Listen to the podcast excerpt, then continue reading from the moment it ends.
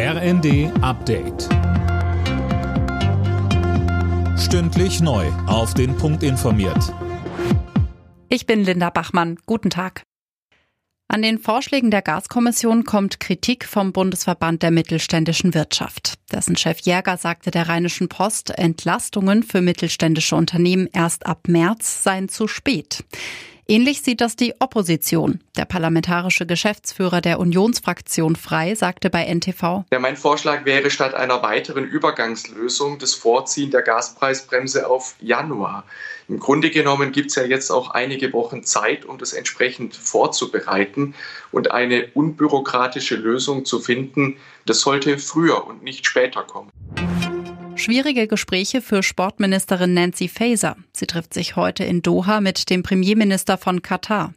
Kurz vor Beginn der Fußball-WM will sie die Lage der Menschenrechte und die Bedingungen für ausländische Arbeiter auf den Baustellen ansprechen. Die Opposition begrüßt Fasers Reise. Jürgen Hart von der Union sagte im ZDF aber auch, Wir ändern nichts für die Situation der Menschenrechte, wenn wir das jetzt im Vorfeld der Spiele in den Mittelpunkt stellen. Deswegen mahne ich da auch zur Zurückhaltung.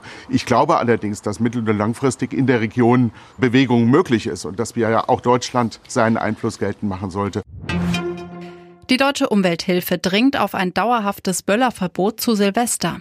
Wir fordern die Bundesregierung auf, die archaische Schwarzpulverböllerei ein für allemal zu beenden, um Tiere und Umwelt zu schützen, so DUH-Chef Resch. In Israel findet heute die fünfte Parlamentswahl innerhalb von vier Jahren statt. Dabei hofft Ex-Regierungschef Netanyahu darauf, den aktuellen Ministerpräsidenten Lapid abzulösen. In den Umfragen zeichnete sich ein äußerst knappes Rennen ab. Alle Nachrichten auf rnd.de